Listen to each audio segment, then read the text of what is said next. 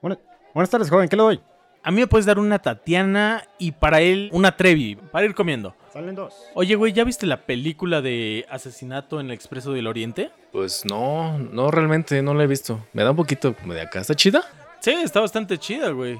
O sea, es, es, no sé si sabes, pero es una adaptación del libro homónimo de Agatha Christie. Esta película fue producida en el 74. Ah, chinga, yo sabía que había una del 2017 dirigida por Kenneth Branagh. Ah, no, no, no, yo estoy hablando de la que es dirigida por Sidney Lumet. Ah, qué bueno que me dices para no errarla. Muy bien, ojalá no la cagues. Rajas o chipotle, joven.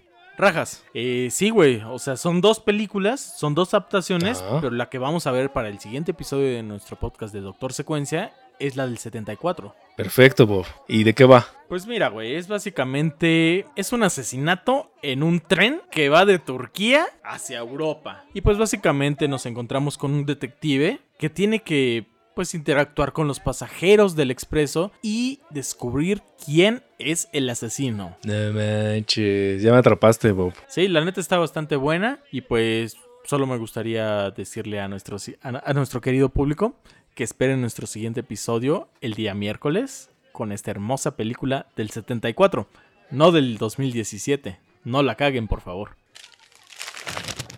Aquí tiene, joven, son 12 puñaladas.